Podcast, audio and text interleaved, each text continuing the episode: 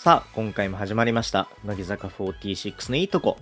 気づいたら乃木坂を応援して11年。そんな僕夢咲が批判ゼロ、悪口ゼロで乃木坂46のいいとこをたくさん語ります。本日語りたいのは舞台ドクター皆川ということで、神奈川さやちゃんが舞台初出演となったコメディ作品をご紹介します。えー今回役にドハマりだった神奈川さやちゃんの話と、あと最後にほっこりエピソードを話したいなと思います。で、まあ作品の話ももちろんするんですけど、ストーリーの話はしないので、特にネタバレは気にしなくても大丈夫かなと思います。ぜひ最後までお聞きください。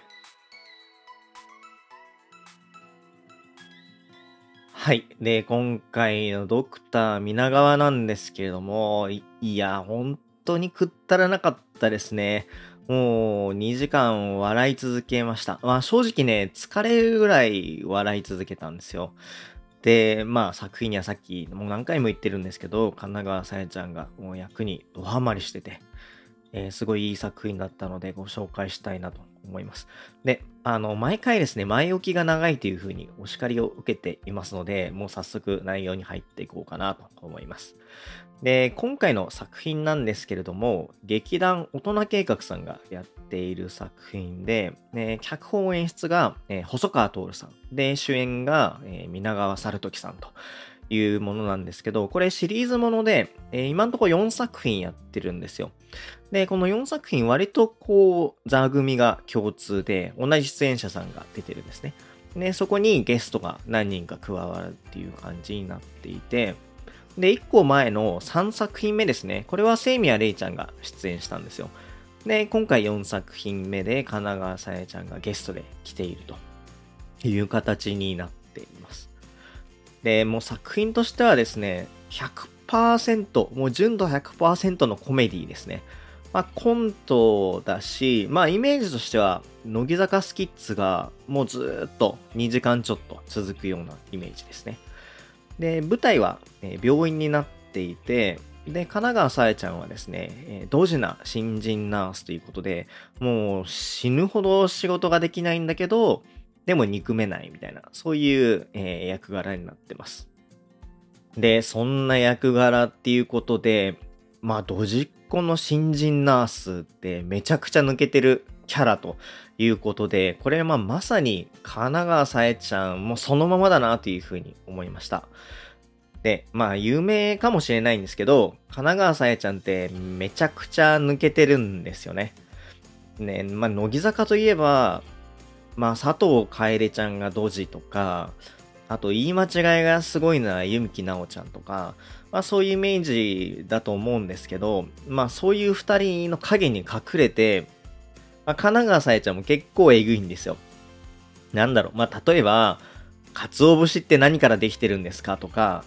あ、カツオって何ですかとかね、聞いてみたりとか。まあ、あの、一応補足すると、まあ皆さんわかるとは思うんですけど、鰹節っていうのはカツオからできてるし、カツオっていうのはカツオっていう魚なんですね。でも、まあ皆さん常識として知ってると思うんですけど、まあ神奈川さやちゃんはそれを全然知らなかったっていうところがあって、まあ相当抜けてるなって思った記憶があります。これ東京パソコンクラブだったと思うんですけど。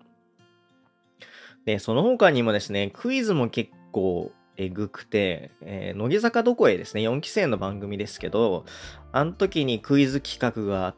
て、また神奈川さえちゃんすごかったですね。もう大ブレーキで、もう何もわかんないんですよね。まあその時はね、田村舞ちゃんのがもっとえぐかったんで、あの、まあ別に神奈川さえちゃんが一番えぐいっていうわけじゃなかったんですけど、この田村舞ちゃんと、えー神奈川さえちゃんはすごいっすね。で、その後乃木坂スキッズとかでも、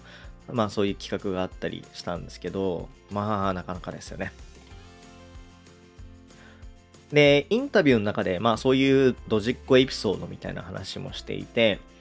で、テレビ番組で普通にクイズ見てると、クイズ番組見てると、まあそういうのは私答えられるんですよ、みたいな。ただその言葉がうまく出てこないんですよね、みたいな話を神奈川さやちゃんが、あの、してるんですけど、多分それを見た乃木坂のファンの方たちは、いやいや、言葉とかの問題じゃないでしょうって思ったんじゃないかなと思います。いや、鰹節が何からできてるかわかんないって、それ言葉の問題じゃないよねみたいな。思ったんじゃないかなというふうに思います。まあ、インタビュアーの方は別に乃木坂に詳しいわけじゃないと思うんで、それ以上突っ込まなかったんですけど、まあなんか個人的にはね、もうちょっと突っ込んで欲しかったかなっていう気はしました。で、それ以外も結構言い間違いはやっぱり多くて、えー、コーンフレークのことをフランクフルートって言ってみたりとかですね。フランクフルトじゃないですよ。フランクフルートって言ってみたりとか、あとは、3人のプリンシパルっていう、乃木坂の4期生ですね。4期生が出てる3人のプリンシパルっていうのがあって、で、それなんで3人のプリンシパルっていう名前になってるかっていうと、その4期生11人の中から3人だけ選ばれて、えー、まあ、細かいこと言うとあれですけど、2幕に出れるんですよね。だから3人のプリンシパルっていう名前になってるんですけど、それをね、13人のプリンシパルって言ってみたりとかね。や、乃木坂4期生ってその時11人しかいないから、13人出演することはないんですけど、まあ13人のプリンシパルって言ってみたりとか。うん、まあそれはちょっと文字起こしが間違ってたのかもしれないですけど、まあでも多分言い間違えてたんだと思います。はい。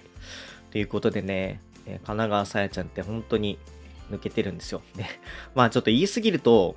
まあ悪口になっちゃうんで、この辺にしておきますけど、まあそんだけいろんなエピソードがあって、ね、神奈川さえちゃんのそういう抜けてるエピソードって、一切ボケに行ってないんですね。笑いを取ろうとしてないんで、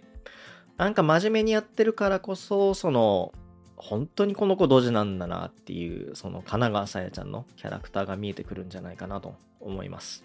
はい。ということで、まだね、作品の話まで1ミリも始まってないんですけども、ここまで、えー、こんだけドジっ子エピソードが出てきました。なので、まあ、こっからはいよいよ作品の話を始めたいんですけど、まあ、作品の中身の話に入る前に、またいろんなエピソードがあって、この作品の時に、えー、ビジュアル撮影っていうのがあったんですよ。例えば、えー、まあ、アーシャみたいな、それぞれ一人一人の写真だったりとか、あと全体の集合写真とか、まあ、いろんなメディアとか、ホームページで使うようなあの写真を撮ったんですけど、えその時のビジュアル撮影のタイミングに合わせて、えー、いろんなメディアからインタビューも受けたんですね。で、それぞれの出演者が、えー、まあ、個人でインタビューを受けていて、なんで神奈川さえちゃんのインタビューもあるんですけど、そこがまたね、面白くて。で、いろいろこうインタビュアーさんに質問されて、ああ、どんなところが楽しみですか？みたいに聞かれたら、その神奈川さえちゃんが、え初めて白衣を着るので、それがすごい楽しみですみたいなコメントをするんですけど、そのコメントをすると、右上のところにですね、白衣じゃなくてナース服ですみたいな、結構こう、ガチの訂正テロップが入るんですよね。で、なんかそれ以外にも、こう、ガチな新人だからこそ、こう、補聴器を持っていろんなとこ走り回ってみたいです。みたいな話をするんですけど、その時もまた右上に、あの、補聴器じゃなくて聴診器です。みたいな。ガチテロップが入るんですよね。で、そのテロップが、こう、乃木坂工事中みたいに、いじる感じだったらいいんですけど、結構ね、ガチで訂正するんですよね。聴診器のことです、みたいな。で、その、ガチで訂正するからこそ、なんかね、逆に面白いんですよね。多分、乃木坂のファン以外からすると、ただの言い間違いだと思うんですよ。なんですけど、乃木坂のファンから見ると、ああ、またやんちゃんやってるわ、みたいな。なんかそういう風に見えるところかなという風に思います。で、まあ、これだけ聞くと、その役、新人ナースのその役作りの影響を受けちゃってんなって思った方いるかもしれないんですけど、いや、全然そうじゃなくて、このタイミングってまだビジュアル撮影の段階なんですよね。多分、他の出演者さんとも、まあ、顔合わせしてるか、してないかぐらいなんですよ。なんで、あ本読みなんか全然やってないし、稽古なんかも全然やってってないから、そのキャラクターが自分に入り込むわけないんですけど、でもこの神奈川さえちゃんが素で持ってるキャラクターみたいなのが、まあもともとあって、なんで全然稽古とかまだ始まってないタイミングなんですけど、なんかね、その時すでに役が、まあある意味出来上がってたかなっていう感じがしました。はい。で、ここで一応フォローしておくとですね、あ神奈川さえちゃんがその生きてるのはエンタメの世界なんで、まあ台本とかがあるかもしれないんですよ。まあ全部が全部本気で間違ってるわけじゃないかもしれないんですけど、でもまあそれでもちょっと他のメンバーに比べて、そのドジエピソードが多すぎんみたいな、とは思ってます。全部が全部本気じゃないかもしれないですけど、全部が全部台本ってこともないんじゃないかなと思います。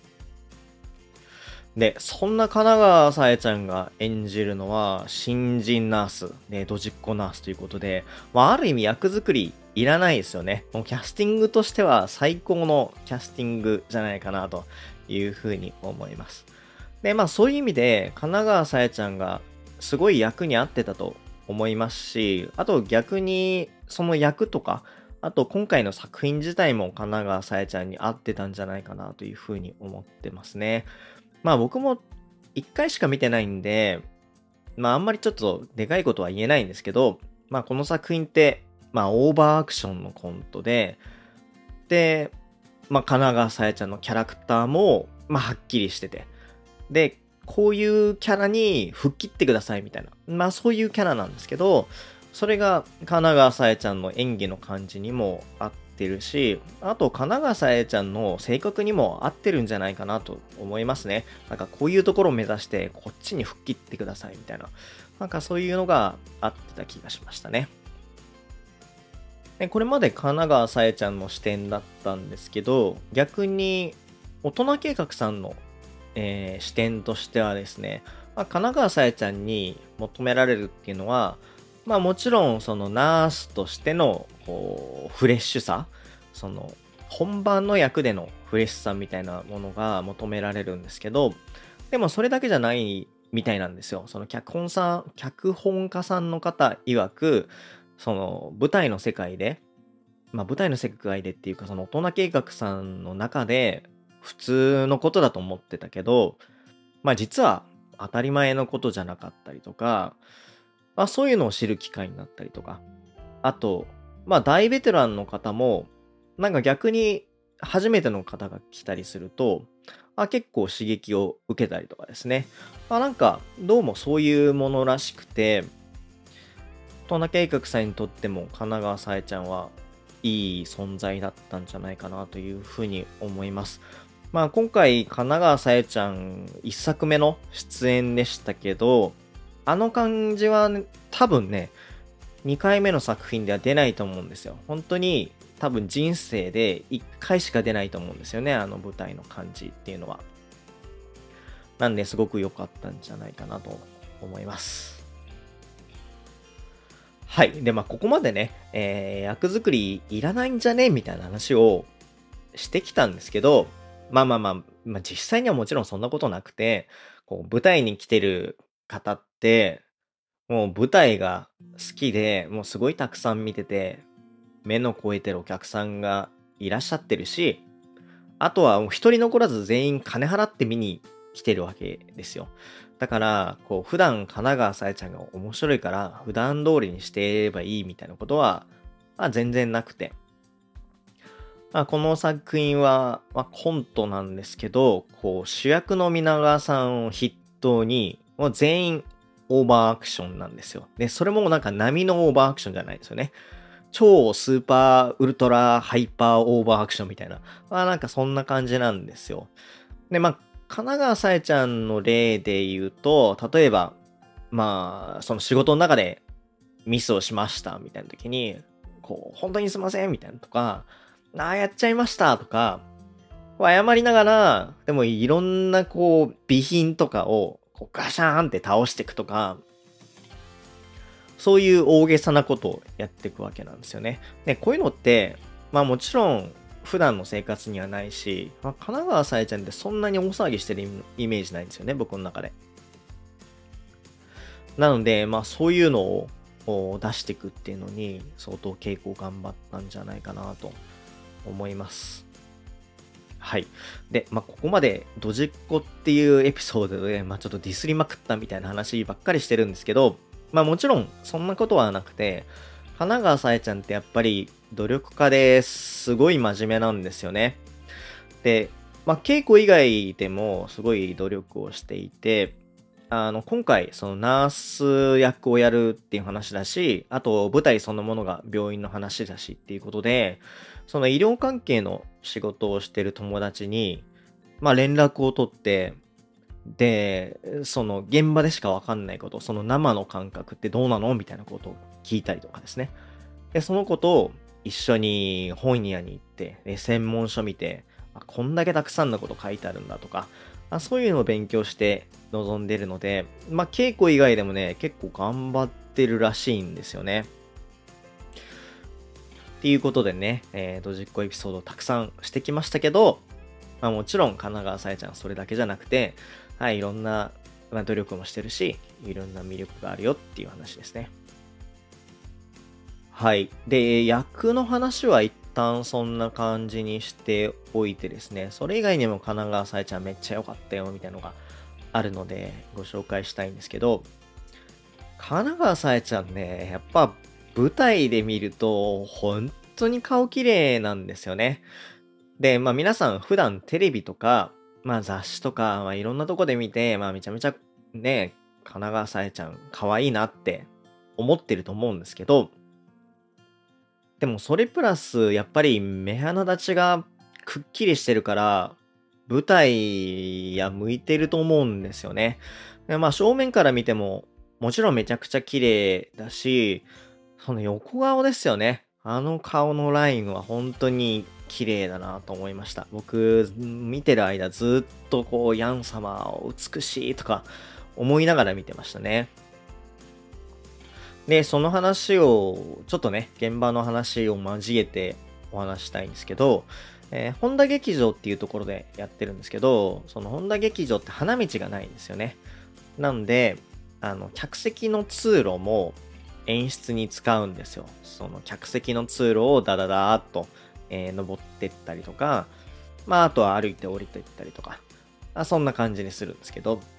で、僕は下手側の席で、割と通路に近い席だったんですよ。多分3つか4つぐらいの席なんで、まあ割とすぐそこをですね、役者さんが歩いてったりするんですよね。だから、まあやっぱ期待するわけですよ。神奈川さえちゃんが来たらもうすぐそこまで来るんで、なんかその演技の中で来ないかなと思ってたんですけど、結局、まあ2時間来なかったんですよ。まあもちろん、なんていうのかな、その、神奈川さえちゃん近くで見れたらいいなっていうのを目当てで来たわけじゃないんで、あいつに言っちゃいいんですけど、まあそうは言ってもやっぱ、ちょっと残念な気持ちになるんですよね。で、ああ、終わっちゃったと思ったら、最後、カーテンコールのところで、出演者全員が、えー、その通路、ステージから一番後ろまで、一番後ろの出口までですね、バーってこう駆け上がってったんですよ。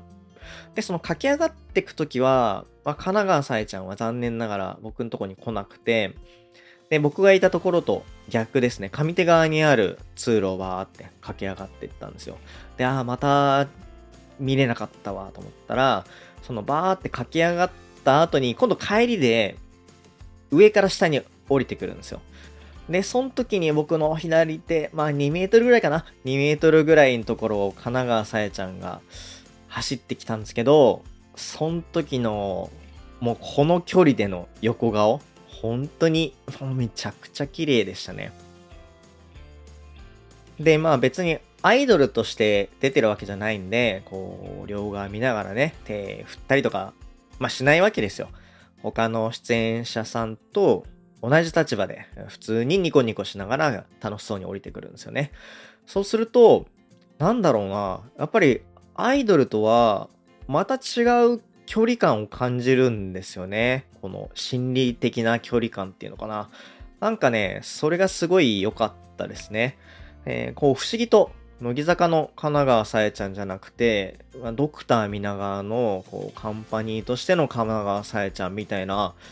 感じがするんですよ。もちろん同じ神奈川さえちゃんなんですけどね、すごい違って感じられて。あの、よくバナナマンさんが、えー、乃木坂工事中とか、あとバナナマンゴールドとかで、えー、やっぱ乃木坂ってライブで見ると、なんかメンバーが全然違う存在に見えるとか、なんか遠い存在に見えるとか、よく言ってるんですけど、多分ね、あれに近い感覚だと思うんですよね。普段知ってる、そのアイドルとしての神奈川さえちゃんじゃなくて、なんか急に別の存在になっちゃったみたいな。そういうのがあってね、あれはなん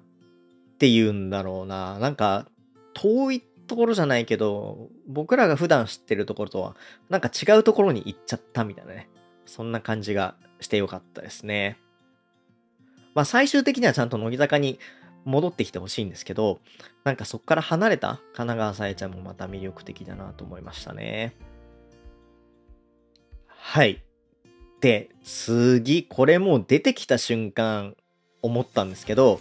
神奈川さえちゃんのスタイルの良さが半端じゃないですね。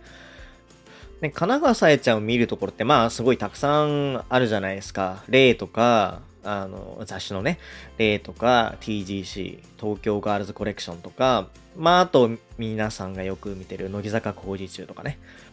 そういうのを見てもスタイルいいなと思うんですけど、でも、こう生で見るとマジですごいですね。多分、生で神奈川さゆちゃんを見る機会って、まあ、ライブとか、えー、リアルミーグリとか、え東京ガールズコレクション、ガールズアワードとか、まあまあ、そのぐらいなんじゃないかなと思うんですけど、でもリアルミーグリってなんだろう、良くも悪くもすっごい近いから、なんかスタイルの良さっていうのはそこまでわかんないような気がするんですよね。で、逆に、こう、ライブとか、もうイベントって引きっていうか、もう引きっていうのかなっていうぐらいめちゃくちゃ遠いじゃないですか。だからちょうどよくこの神奈川さえちゃんのスタイルがめちゃめちゃいいなって感じられるのは、まあ多分一番がリアルイベントなんじゃないですかね、距離的には。で、多分その次ぐらいに今回の舞台なんじゃないかなというふうに思います。いやめちゃめちゃスタイル良かったっすね。うん。で、今回の作品の主演、えー、皆川さん、皆川猿時さんなんですけど、すごい滑覆があるんですよね。なんかね、めちゃめちゃデブっていうわけでもなくて、でもなんかマッチョっていうわけでもなくて、なんか普通に大きいんですよ。あの、わかります？その普通に大きい人っているじゃないですか。まあなんかイメージは、まあサンドイッチマンの伊達みきおさんとか、まあロバートの秋山隆二さんとか、まあそういう感じなのかな。まあすごい大きいんですよね。なので、それと、こう横に神奈川さえちゃんが来るとね、すっごいスリムで、なんかね、5分の1ぐらいしかないんですよ。稲川さんのこの体の体積に対して神奈川さえちゃんがね、5人入るんじゃないかっていうぐらいこの2人の体格の差があって、いや、ビビりましたね。でも逆に、逆にっていうのかなちょっと逆かどうかわかんないんですけど、こう、皆川さんの声量が半端じゃなくて、多分ね、神奈川さえちゃんの50倍ぐらい声出てると思うんですよ。ね、僕は前から、まあ6列目とか、多分そのぐらいだったと思うんですけど、この6列目その一番前とかじゃないんですけど、いやなんかもう、声量えぐかったですね。もう体がビリビリ振動くる感じ。まあ、それはさすがにちょっと持ったかもしれないんですけど、まあ、本当にあの、地声っていうんですか？そのマイクを通さない声で、もうありえんぐらいのね、音量でお芝居してるんですよ。しかも、2時間ずっとですよ。2時間ずっとあの声量で演技し続けるのって本当にすごいなと思いました。多分全日本ヤッホー選手権出たらね、3連覇ぐらいできるんじゃないかなと思います。あんなに声でかい人初めて僕会いました。っていう方が、えー、主役やってるね、すごい、えー、作品なんですけど、またちょっと神奈川さえちゃんの話にね、戻りたいと思います。でまたちょっとね、違う話をしますけど、あ神奈川さえちゃんってナース役なんで、もうずっとナース服を着てるんですよね。で、ナース服以外に別に私服とかないんですけど、でも唯一ナース服以外に着る衣装があって、それ何かっていうと、ペンギンの着ぐるみを着るんですよ。で、まあ、なんで病院の話なのにペンギンなんだっていうのを多分気になった方もいらっしゃると思うんですけど、あそれをちょっと作品を見ていただいてっていうところで、このペンギンの着ぐるみの神奈川さえちゃんがね、異常に可愛かったですね。で、このペンギンの格好っていうのは、まあ、いわゆるこのコスプレみたいな感じで、ペンギンのスーツを着るとかじゃなくて、もうがっつり着ぐるみなんですよ。ちょっと固めの、なんていうか素材で、で、顔だけ出てるっていう感じなんですけど、まあ、イメージとしてはね、黒見遥ちゃんのカマキリみたいな感じですよ。こう、全身カマキリがあって顔だけ出てるじゃないですか、あれって。あんな感じなんですけど、なんでもう本当にね、顔だけしか出てないんですよ、神奈川さえちゃんって。なんですけど、その半径15センチぐらい、ちょっとわかんないけど、15センチぐらいしか見えてないのに、それだけでもうめちゃくちゃ可愛いのがね、すごいなと思いました。で、しかも、しかもですよ。レアだったのが、神奈川さえちゃんね、前髪作ってたんですよ。でこれ、普段見れない神奈川さえちゃんだなと思いました。で、ちょっとね、不思議なのが、作品のビジュアル、そのホームページとか見ると、まあ、いつも通りこう前髪分けてるんですよね。なんで、まあ、ビジュアル作ってから稽古の途中でちょっと設定が変わったのかもしれないんですけど、でも僕が見る限り別に設定上前髪あった方がいいよね、みたいのはないんですよね。なんで、まあ単純にその公演によって髪型変えてんのかもしれないですね。まあちょっとなんでかっていうところまではわかんないんですけど、前髪作ってる神奈川さやちゃんを生で見ることって多分これからもほとんどないと思うんで、多分見ぐりぐらいだと思うので、いや、本当に良かったなと思います。ね、またちょっとね、あの、作品の中身とは全然関係ないんですけど、ちょっと笑っちゃったっていうか、あの会場の中で乃木坂のファンだけが面白いと思ったシーンがあるんですけど、何かっていうと、ダンスがね、無駄にうまいんですよ、神奈川さん。もう無駄っていうと、あの、ちょっと語弊があるかもしれないんですけど、その作品の中でダンスで盛り上げるシーンみたいなのがちょっとあって、別にそれメインでは全然ないんですけど、こう出演者全員でダンスをするんですけど、その時の神奈川さえちゃんがね、めちゃめちゃうまいんですよね。ね、しかも、その神奈川さえちゃんと、その配置で、隣が総出さんなんですよね。で、総出さんは、まあ、ザおじさんのダンスなんですよ。おじさんが頑張って踊ってますっていうダンスなんで、まあまあまあ、あの、僕が踊ってもザ・おじさんのダンスみたいになるんで、別に総出さんをバカにするつもりは全然ないんですけど、ただ、その、隣に花川さやちゃんと総出さんがいることで、まあ、お互いにすごい目立つんですよね。神奈川さやちゃんは、いや別にダンスのシーンじゃないけどめちゃくちゃうまいなとか、あ、そうでさんすんごい頑張ってるのにめっちゃおっさんだなとかね。そこは面白かったですね。まあ、神奈川さえちゃんは別に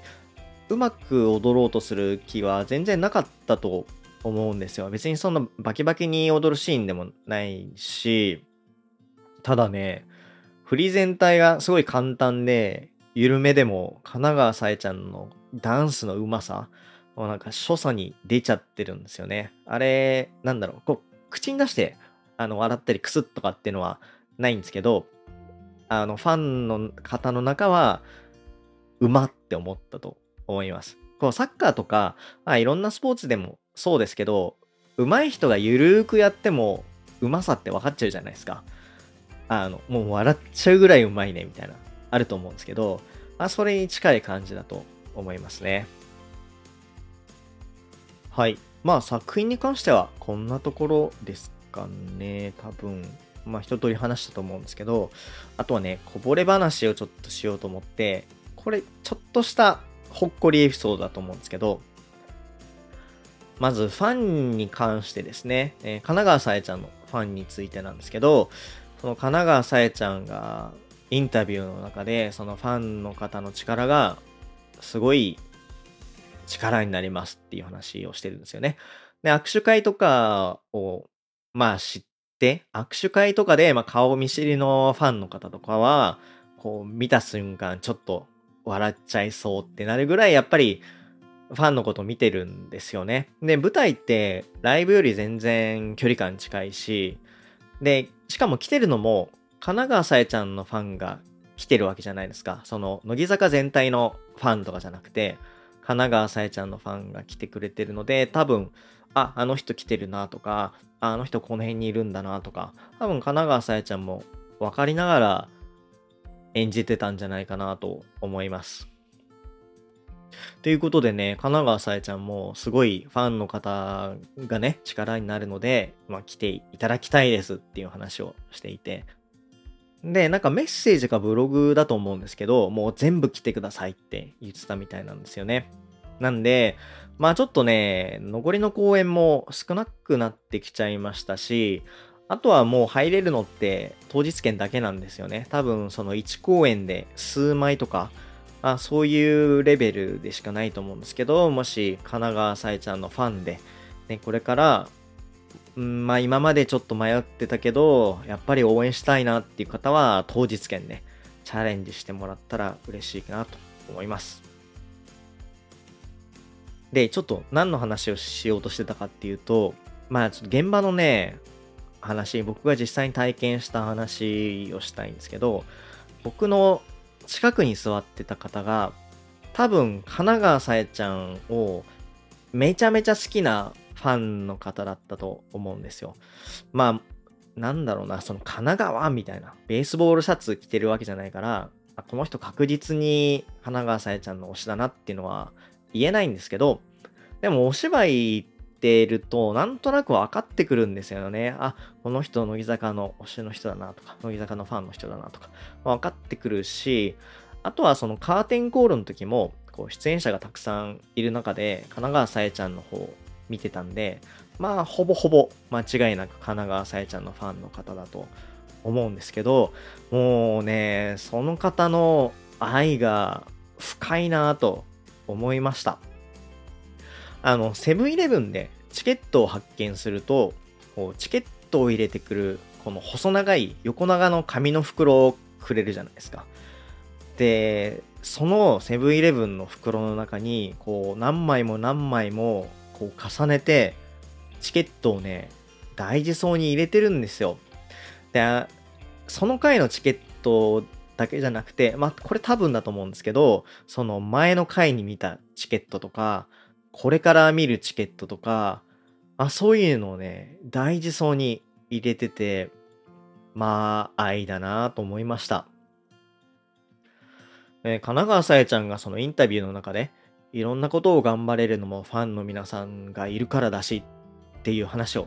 してるんですけど、まあもしそうだとしたら、このファンの人はね、間違いなく神奈川さえちゃんの頑張れる理由になってるんじゃないかなと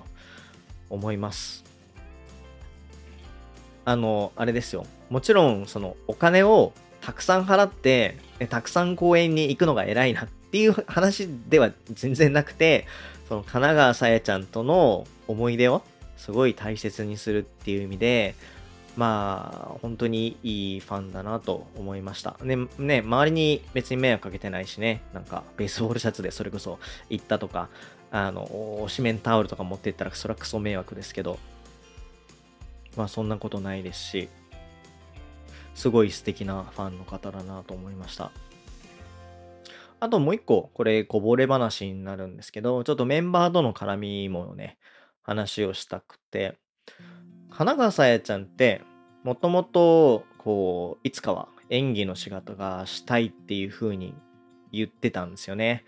で、結構、その舞台に出てる、そのメンバーが出てる出演の作品見てるらしいんですよ。で、その中の一つが、この作品の、前の作品の3年 B 組皆川先生ってやつですね。まあもちろん同じ大人計画の作品なんですけど、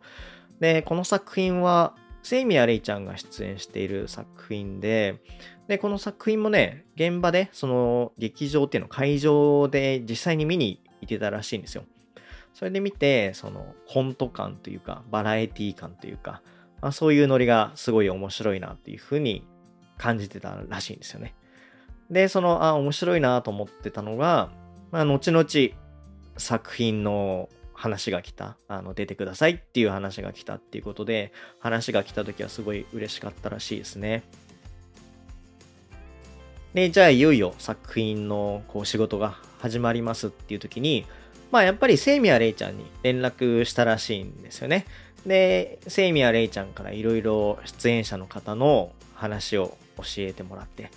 で、いや、すごいあったかくて面白い現場だよっていう風に言われてたらしいんですよね。で、実際会ってみたら、もう初顔合わせの時から、もうみんな優しいし、あとは、こう、作品の中だけじゃなくて、もうなんかね、すごい楽しい現場らしいんですよ。で、楽しい現場ですごい楽しい雰囲気だったから、ああ、よかったっていう話をしてましたね。で、一つ、その、想定違いだったのは、その、セイミヤレイちゃんから、いや、面白いとは聞いてたけど、あの、本番とかじゃなくて、もう稽古の段階から、こんなに面白い座組だとは思ってなかったっていうのは話してましたね。はい。という形で、まあ別の作品で、えっ、ー、と、田村舞ちゃんが、えー、久保しおりちゃんからね、えー、その劇団の話を聞いたみたいなことを話したと思うんですけど、まあ、なんだろうな、舞台初挑戦で、ね、やっぱプレッシャーってかかるじゃないですか。で、そのプレッシャーがある中で、まあ他のメンバーが、その出演するメンバーの味方になってあげるみたいな、まあそういうところはすごくいいですよね。ということで、セイミヤレイちゃんと神奈川さやちゃんのほっこりエピソードでした。はい。で、この後はね、乃木坂要素がだんだんだんだん薄れていくんですけど、まずお話したいのは、えー、総出明宏さんですね。で、総出さんは、えっ、ー、と、乃木坂との絡みが始まったのは、乃木店かな？あの、楽天の配信番組があったんですけど、そこの、こう、天の声をやってて、そこから乃木坂の天の声といえば総出さんみたいな感じだったんですよね。今でも見れるっていう意味で言うと、3期生のお見立て会の司会も総出さんでした。乃木動画見れる方はぜひ3期生のお見立て会見ていただきたいなと思います。あとはまあ最近で言うとですね、池田テレサちゃんが出てるなんてビダでも共演してる方ですね。ということで、まあ乃木坂とは相当ご縁がある方なんですけど、いや、その、総出さんもまた良くてね、えー、この作品って結構ね、お客さんを巻き込むんですよ。まあ、例えば、えー、まあ、客いじりめっちゃするし、で、あとは、このお客さん参加型の、なんていうね、演出みたいなのも結構あったりして。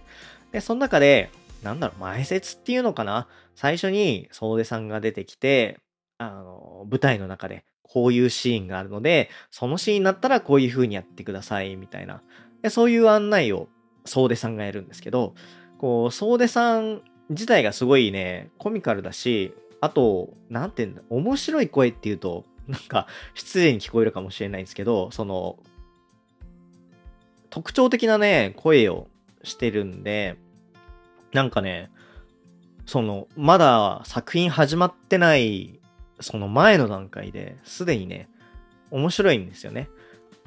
で、まあ、総出さんが説明します。じゃあみんなで練習してみましょうみたいなことをやってから作品が始まるんですけど、あのくだりって配信に載ってるのかな？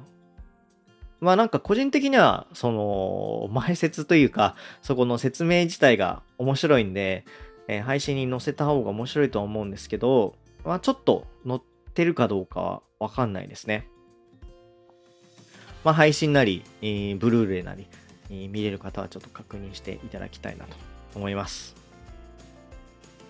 ね、そういうお客さん参加型のところが、まあ、作品のね、途中でもあったりするんですよね。で、その時もやっぱり、総出さんが説明するんですけど、やっぱりあのー、作品の面白さ面白さってそのファニーさが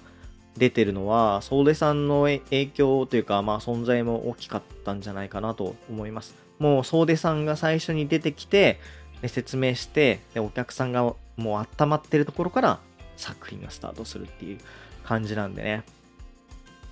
まあ特に乃木坂のファンの方は、こう、総出さんが出てきてね、おーってなった方もいらっしゃるんでじゃないでしょうか。あの、僕個人的には一番最初に、あの、神奈川さえちゃんよりも先に、総出さんの声聞けて、うわ、本物だと思いましたね。総出さんの生の声初めて聞きました。あれもいい思い出になるかもしれないですね。はい。ということで、だいぶ脱線しましたけど、まあ、まあ、改めて言うとですね、えー、神奈川さえちゃん、すごい良かったですね。本当に役にはまってて。まあ、次のね、もし挑戦する機会があるとすると、また全然変わってくるとは思うんですけど、まあ、一作目としてすごいいい作品になったんじゃないかなと思います。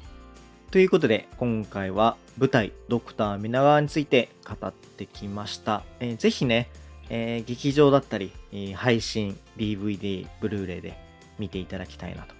思います。で、えっ、と、前回もちょっと話したんですけど、劇場で見たい方はですね、え当日券は前日にしか買えないので気をつけていただけたらなと思います。あの、意味わかんないと思うんですけど、えー、気になる方はホームページで確認してください。続いて、乃木坂ニュースのコーナーです。はい。で、まず、個人仕事の話をしようと思います。で、えー、遠藤さくらちゃんですね。まあ、これ個人仕事って言っていいのかちょっとわかんないんですけど、えー、乃木坂配信中で個人企画が上がりました。で、えー、まあ、個人企画が上がっただけだったら僕、この配信では毎回取り上げないんですけど、あ今回すごく特別で、え、今までで初めてなんですけれども、桜坂さんとのコラボなんですよ。で、今回は遠藤さくらちゃんと、あと、桜坂の山崎天さんが、沖縄に一泊二日で行くということで、まあ、これ、めっちゃ良かったですね。まあ、単純に、あの、遠藤さくらちゃんと、えー、山崎天さんの絡みも良かったし、で、あとね、沖縄なんでね、あの、Vlog 感がすごかったですね。めちゃめちゃいいなと思いました。で、えっ、ー、と、一泊二日で、で、一日目が、えー、乃木坂配信中で作散歩として上がってて、で、2日目は、えー、桜坂さんの方のチャンネルで、えー、天旅として上がってました。で、僕、すごい本質とは全然関係ないんですけど、桜坂さんのチャンネルのロゴめっちゃおしゃれだなと思って、まあ、乃木坂配信中のロゴって、まあ、なんて言うんですか、結構昔のロゴだし、別におおしゃれさ追求してないじゃないですか。でも、桜坂さんのね、すっごいおしゃれで、なんかね、横に並べられると、ちょっと恥ずかしくなるというか、なんかそんな感じがしましたね。で、別に、あの、内容としてはどっちがおしゃれとかっていうのはないんですよね。まあ、多分どっちも KMAX さんっていう制作会社さんが作ってると思うんで、まあそんなに内容としては差はないんですけど、まあちょっとやっぱ桜坂さんのおしゃれ感やっぱ強いなというふうに思いました。で、なんかね、雰囲気的にはこれからあコラボもやるっぽくてですね、まあこの流れで言うと当然、日向坂さんとやりますよね。で、まあ日向坂さんとどういう企画をやるのかわかんないんですけど、まあ一つはやっぱり伊予木真央ちゃんと、あと、正源寺陽子さん。この二人はいとこなんで、まあやる可能性はあるかなと思うんですけど、まあまあでも他も全然あり得るかなと思います。研修生の同期とかね。なんで、まあ楽しみにしてますね。まあその後にコラボを続けるかっていうと、それちょっとわかんないですね。まあ多分運営も決めてないんじゃないですか。今回の、えー、コラボを見て、反応を見て決めるんじゃないですか？これからも見たいっていうんだったら、これもコラボ続けるし、いや、ごめん、申し訳ないんだけど、いいんだけど、ちょっと混ぜないでくれっていうんだったら、多分コラボ続けないだろうし、まあ、そんな形になるんじゃないかなと思います。はい。で、次こそ、個人仕事ですね。えー、ゆみきなおちゃんなんですけど、ゆみきなおちゃんはまた大活躍をしていて、で、前回の配信で僕、ラビットのえー、金曜日のシーズンレギュラーに選ばれたっていう話をしたと思うんですけど、これまで2回放送されてきてるんですよ。で、もう1回目からもうめっちゃ受け取ってたんですけど、もう2回目も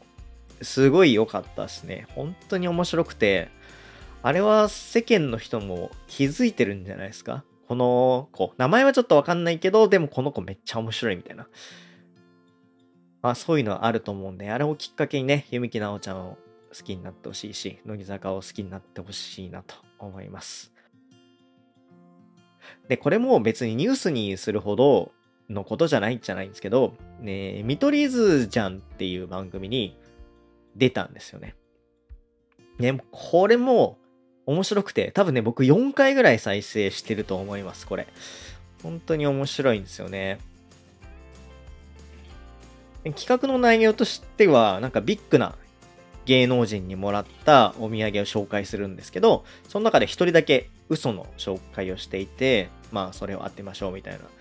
まあ、まあ、人狼ゲームみたいな感じですね。やるんですけど、その中で、もう、ゆみきなおちゃんがね、大暴走するんですよ。なんで、嘘ついてるのを当てる企画なはずなのに、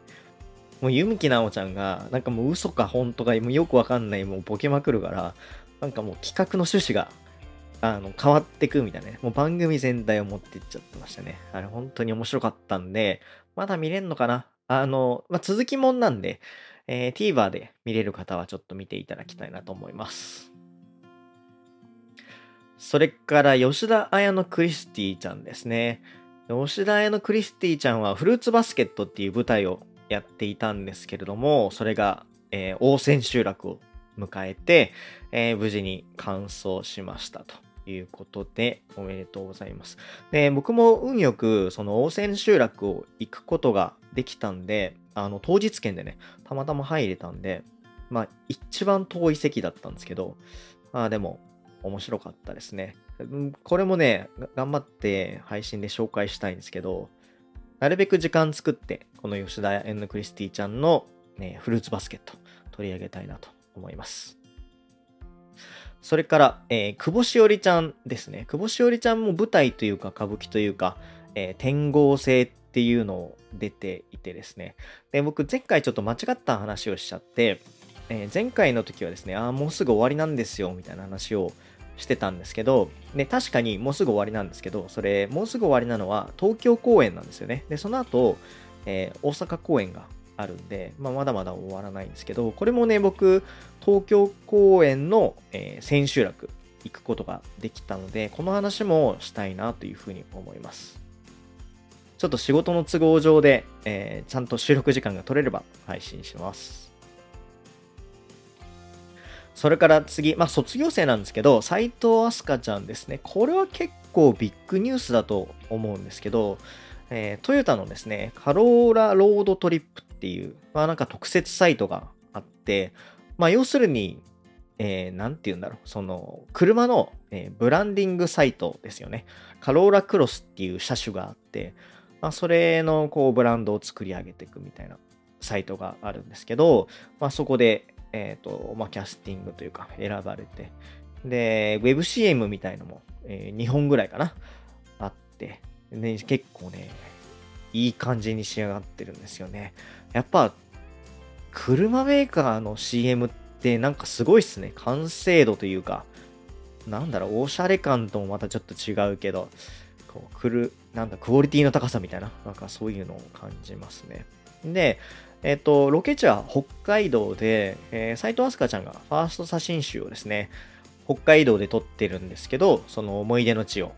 カローラクロスで回るっていう、まあそういうウェブ CM になってます。で、そのウェブサイトだけじゃなくて、えー、地下鉄の、ん札幌の、えーと、地下鉄の駅にですね、えー、写真をたくさん並べて駅広告を出してるみたいですね。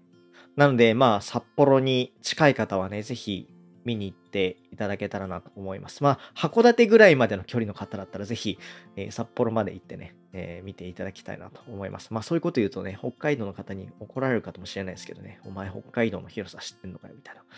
思われるかもしれないですけど、まあちょっと言っていただけたらなと思います。それから、ここからはグループの活動ですね。まあ一番大きいのは、まあ、さっきの話と関連するんですけど、斎藤飛鳥ちゃんの卒業コンサートですね。で、これの、えー、ブルーレイ &DVD を発売するんですけど、で、この発売に伴っていろんなキャンペーンをやってるんですよ。で、1個は、えー、X とかですね。まあ、そういう SNS で、えー、卒業コンサートの切り抜き動画っていうのはですね、えー、今のメンバーのコメントと一緒にあげるっていう、まあ、そういう企画をやっていて、まあ、これも始まってるんで、えー、ぜひ見ていただけたらなと思います。それからこれ結構ね、楽しいと思うんですけど、アスカと鑑賞パーティーっていうのがあって、えー、10月28日土曜日と、えー、29日の日曜日の、えー、と2日間にかけてですね、斎藤飛鳥ちゃんと、まあ、一緒に卒コンを見ようっていう、そういう企画ですね。なんで、まあ、手元で、えー、その、えー、ブルーレイなり DVD っていうのを用意しておいて、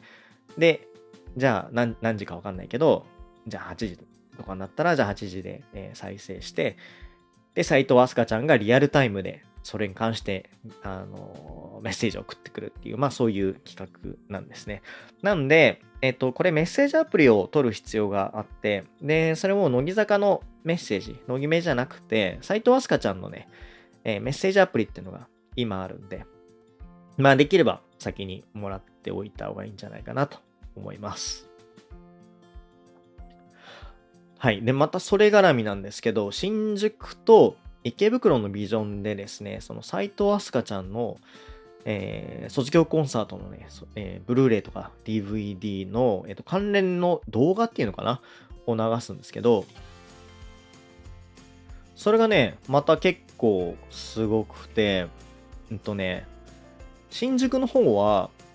16分もずっと続けて放映されるらしいんですよ。で、池袋の方は、え9分でもそれでも9分ですよ。めちゃくちゃ長いと思うんですけど、放送されるということで、これは結構見どころあるんじゃないかなと思います。これね、1週間しか見れないんで、え、近くの方はぜひ行っていただけたらなと思います。僕もこの間行ったんですけど、全然放映始まんねえなと思って、なんかよく見たら、えー、まだ放映期間始まってなかったんで、ちょっと時間を作って見に行こうかなと思ってます。はい。あと、最後に、これ、もうバチクソプチ情報なんですけど、まあ、今日、お一人様天国の公認店に行ってきたんですよ、とある。で、その時に、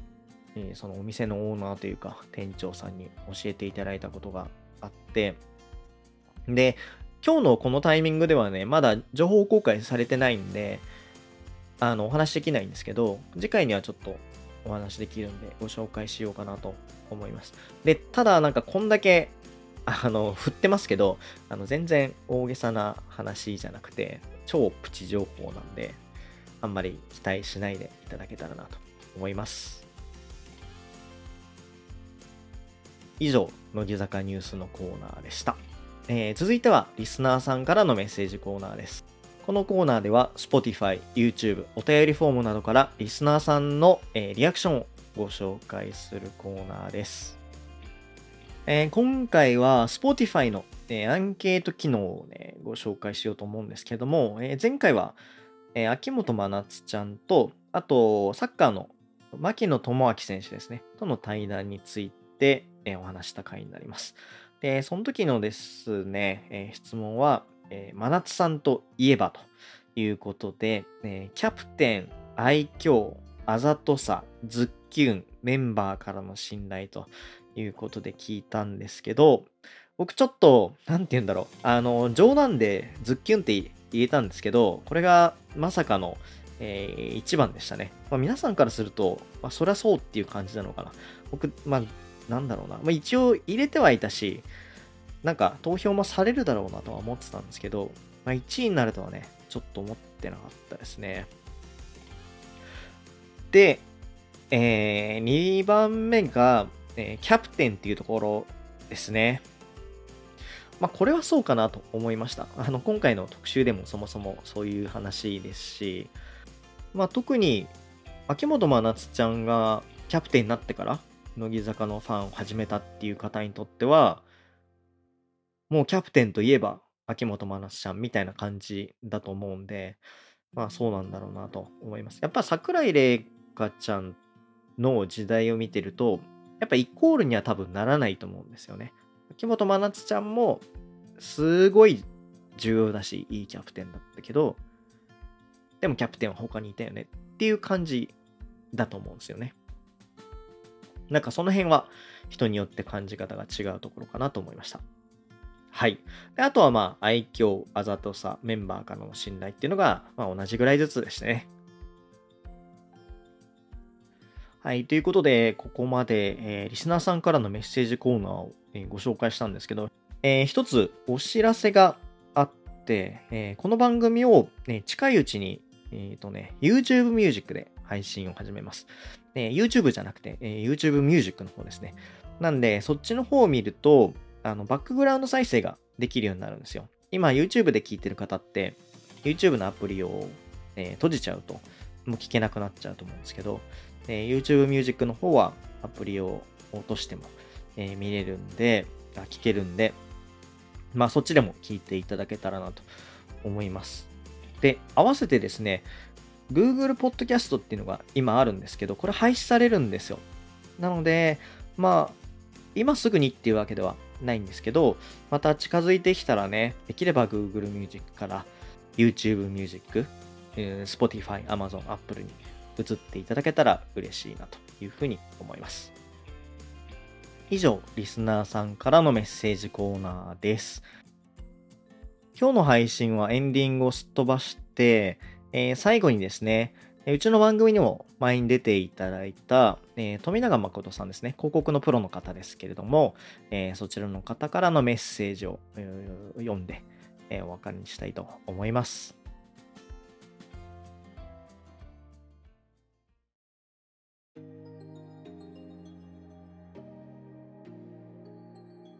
当番組のリスナーの皆さんはじめまして。楽しく広告人学を学ぶアドバターラジオの富永誠と申します。別番組のパーソナリティなのにずうずうしく失礼いたします。本編前に一つ告知とお願いをさせてください。今キャンプファイヤーにて仲間たちと一緒に企画しているポッドキャストアートイベントジャケ聞きのクラウドファンディングを行っております。このジャケ聞きというイベントですがもっと多くの人にポッドキャストを知ってもらうきっかけになればと思い原宿で人気のカフェドットコムスペース東京さんにてポッドキャスターの皆さんから募った番組ジャケットを展示するイベントとなっております。すでに多くのポッドキャスト番組の方々から出展をしていただいておりクラウドファンディング開始から5日目で目標金額88万円の半分まで来ました。そこで今聞いてくださっているリスナーの皆さんへお願いです。このジャケ行きのクラウドファンディングですがポッドキャスターの方々だけではなくリスナーの皆さん向けにもご支援のリターンを揃えております。1000円のご支援では皆さんの好きな番組ジャケットをご記載いただくことで1票とし後日ジャケ聞きの公式 SNS よりリスナーが選ぶイケてる番組ジャケ大賞ジャケ聞きグランプリにて発表させていただきます。2000円のご支援では今回のイベントのメインビジュアルを書き下ろしてくださった八月夏美さんのサイン付きポストカードを後日送付させていただきます。当日解禁の2つのイラストも一緒になっているのでイベント当日いらっしゃれない方でもお手元でご覧いただけます。またイベント当日の夕方から開催されるトークライブの入場チケットや個人スポンサーとしてイベント時にお名前やニックネームを掲示させていただくリターンもそれぞれございます。ご興味持っていただいたリスナーの方はぜひカタカナでジャケ聞きと検索してみてください。一番上にクラウドファンディングの支援募集ページが表示されます。各種 SNS もやっておりますのでフォローしていただけますととっても嬉しいです。募集期間は10月31日まで。リスナーの皆さんのポッドキャスト愛でぜひこのイベントを開催へ導いていただけたらと思っております。ご支援応援のほど何卒よろしくお願いいたします。では本編を楽しんでください。ご清聴ありがとうございました。ポッドキャストアートイベントジャケ聞き主催兼アドバタラジオの富永誠でした。